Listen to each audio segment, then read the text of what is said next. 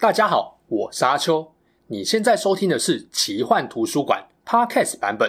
如果你想要观看有搭配精美图片与文字的影片，欢迎到 YouTube 上搜寻奇幻图书馆。诚挚邀请你订阅我们的频道哦。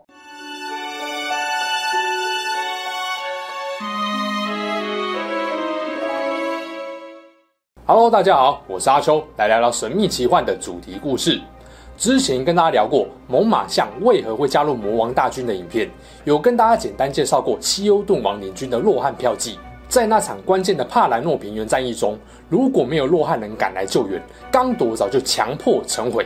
刚铎在第三纪元曾经几次向邻国洛汉求援，而洛汉人每次都有出兵相助，用八个字来形容就是“刚铎有难，洛汉必援”。为什么洛汉人会这么挺刚铎？单纯是洛汉的特别情谊相挺，还是有别的原因呢？另外，《魔戒》第二集《双城奇谋》中，萨鲁曼不止让葛利玛巧言荼毒西欧顿王，最后还上了强兽人大军进攻洛汉，爆发了关键的圣盔谷之战。洛汉王国究竟有什么重要性，让萨鲁曼如此想要掌握它？又为什么连索伦都忌惮着洛汉，不断派半兽人骚扰呢？就让我们来介绍《魔戒》中这个以四马和剽悍骑兵闻名的王国吧。喜欢我的影片，千万别忘了帮我按下订阅哦。首先介绍一下洛汉国的小档案，在魔戒故事中，它是刚铎最重要的盟友。洛汉的国土被草原和牧场覆盖，地形相当空旷。在魔戒圣战时期，国土面积大约是刚铎的三分之一大小。洛汉国有几个显著的边界，西界是艾辛河和亚多河，连接艾辛格跟登兰德人的所在地；南界是白色山脉和刚铎壁林。东南边的魔林溪也构成了刚铎跟洛汉的边界，东界为树木河，北界为林莱河，是安都因河的一条支流。洛汉的首都是屹立在白色山脉山尖上的要塞伊多拉斯，境内的另外一座大城是奥德伯格，是东境的首府，由开国国王伊欧所建立。登哈洛是洛汉在白色山脉内的要塞，位于国土的西南方。圣盔谷则是白色山脉西北方的一个峡谷。谷内一条蜿蜒的道路通往了号角堡，是洛汉关键的要塞。洛汉人有几个外貌特征，像是身材普遍高大，肤色比较苍白，蓝眼金发。魔戒第二部《双城奇谋》中这样描述洛汉人：他们是骄傲自视甚高的民族，但他们也是言出必行、光明正大、心地慷慨的人们。他们勇敢但不残酷，睿智但并非饱读诗书。他们不会以文字记录历史，却是以豪壮的歌曲记述一切。就像是黑暗年代的初始人类。前面有说洛汉是刚铎最重要的盟友，他们都是人类，但并不是登丹人，比较算是远亲关系。这边我化繁为简，讲一下刚铎人跟洛汉人血脉的差别。刚铎是由伊兰迪尔的两个儿子埃西铎跟安纳瑞安共同建立，他们是努曼诺尔人，曾经被维拉奖励搬到努曼诺尔岛上的伊甸人。然而第一纪元结束后，有一群伊甸人不愿意前往努曼诺尔，选择留在中土。另外，也有一些在第一纪元没有西迁到贝尔兰地区，也没有被黑暗势力引诱的人种。这些人大多定居在中土大陆的北方，被称为北方人。其中一个分支是伊欧西欧德，就是洛汉人的祖先。《哈比人历险记》中，河谷镇跟长湖镇也是北方人重要的据点之一。洛汉的大草原环境很适合养马，他们的军队也几乎全是骑兵。给大家印象就有点像是草原的马上民族，但不太一样的是，他们基本上定居此地，居民以牧人跟农夫为主。原则上，不管是和平还是战争时期，他们的生活都跟马匹紧密联系。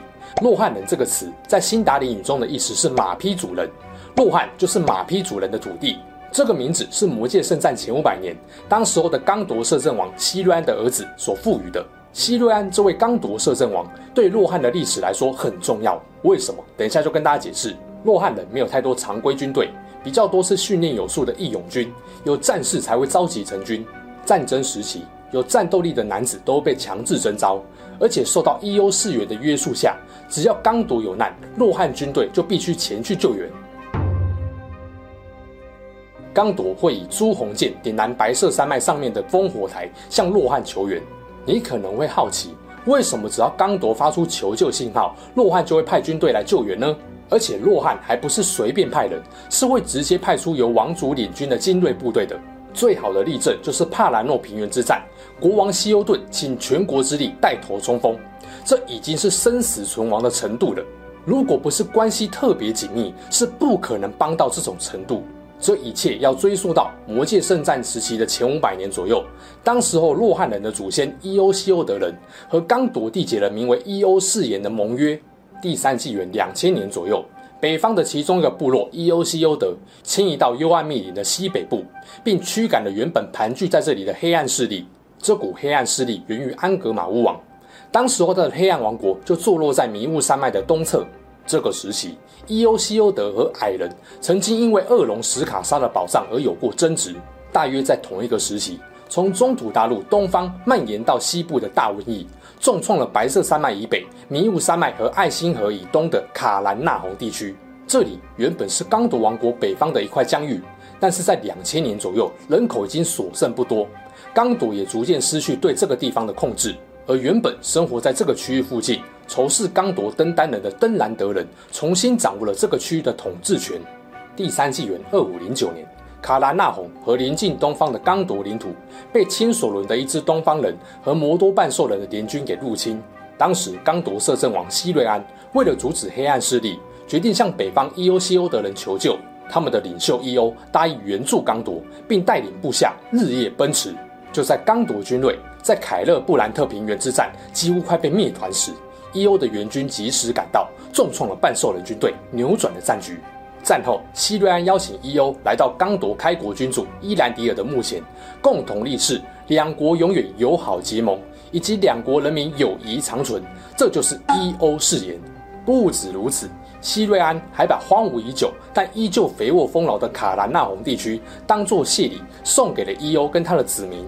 于是呢，伊欧西欧德举足南迁到这块大草原。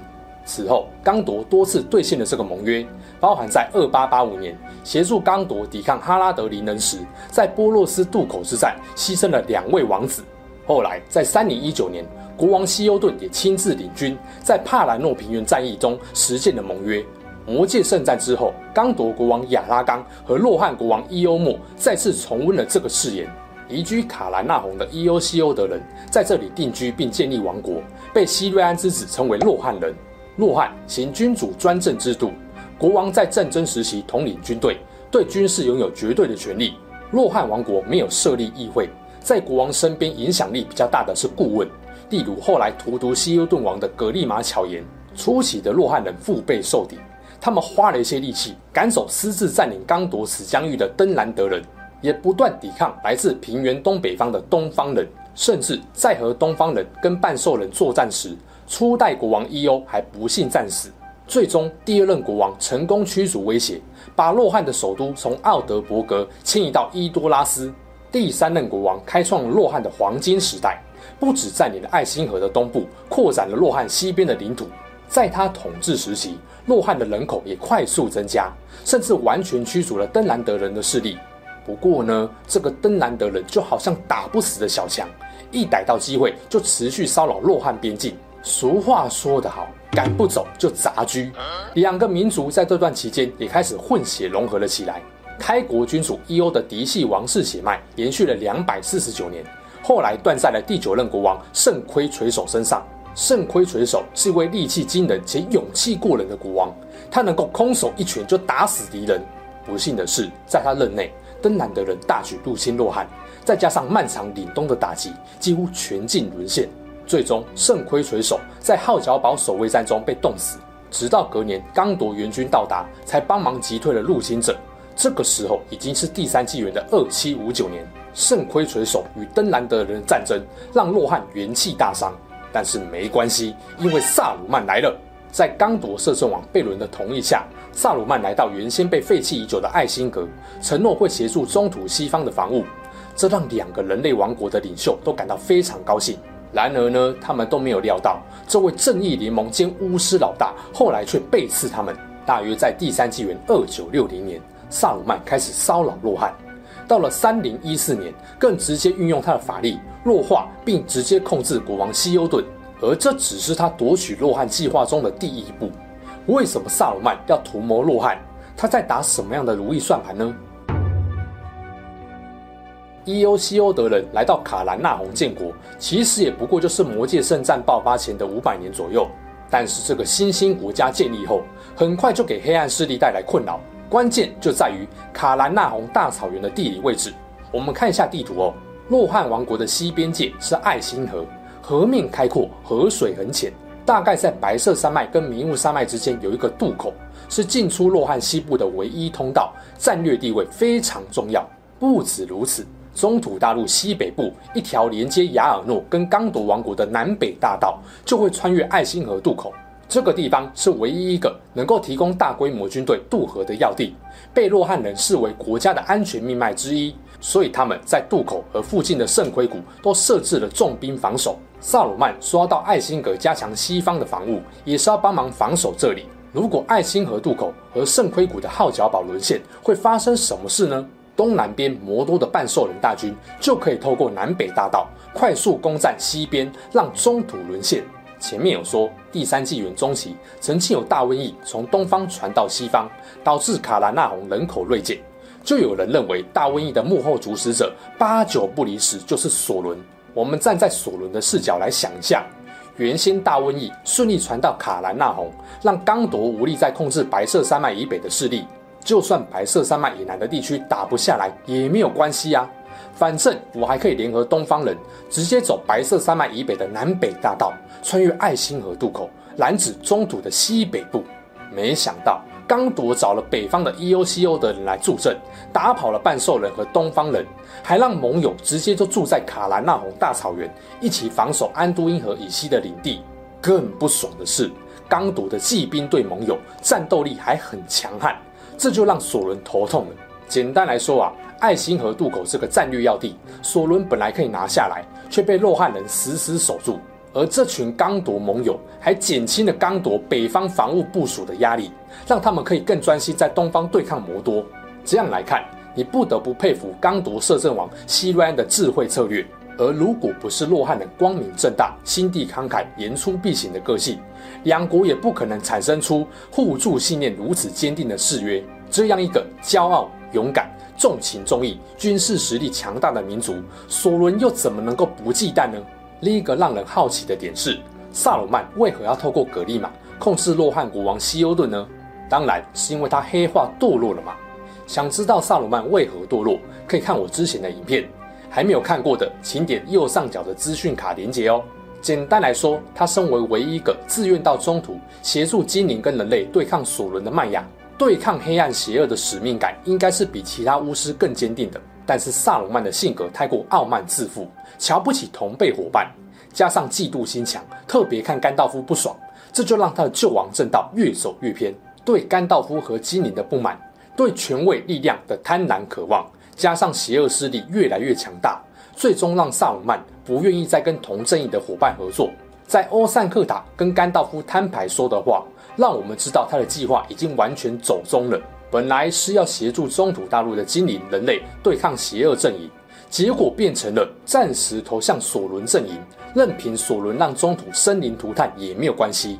反正最终只要抢到魔戒，就能够反将索伦一军。那也因为要让索伦觉得他们是同一国的，萨鲁曼当然就开始背刺盟友，只要拿下洛汉，就能够让索伦侵略中土的计划更顺利。那顺便呢，让黑暗大军帮他收拾那些不把他当成最强正义领袖，甚至可能会妨碍他计划的精灵、人类跟巫师们。于是，萨鲁曼利用登兰德人和洛汉人历史悠久的仇恨，用演说家的嗓音煽动登兰德人的情绪，让他们宣誓效忠萨鲁曼。更可怕的是，萨鲁曼的强兽人很可能就是让半兽人跟登兰德人混血制成的。有了强兽人和登兰德人的战力。萨鲁曼就不怕洛汉票骑的战斗力了。第三纪元三零一四年，萨鲁曼开始弱化国王西欧顿。然而，除了国王以外，第二元帅王子西欧德以及第三元帅伊欧莫都是强大的战力，萨鲁曼必除之而后快。所以在三零一九年，强兽人和登兰德人军队大规模入侵洛汉，爆发了两场重要的战争。在爱辛河渡口之战中，王子西欧德战死；另外一场就是圣盔谷之战。最后，在野兽人的帮助下，萨鲁曼战败，计划功亏一篑。总结来说，洛汉王国的所在地战略地位相当重要，再加上洛汗人强悍的骑兵战力，成为索伦跟萨鲁曼觊觎又忌惮的存在。而洛汗人和刚铎的友好盟约，也让人类军团在面对绝望的黑暗侵袭下，能够互相扶持支援，不让恶势力轻易肆虐中土。没有洛汗，刚铎可能早就被魔多大军给消灭，而刚铎的溃败也将导致中土全境沦陷。而这群骄傲勇猛、正直慷慨又言出必行的民族，用他们的忠诚与不屈，让所有人都看到了人类可以团结一心，为了中土更好的未来而流血流汗。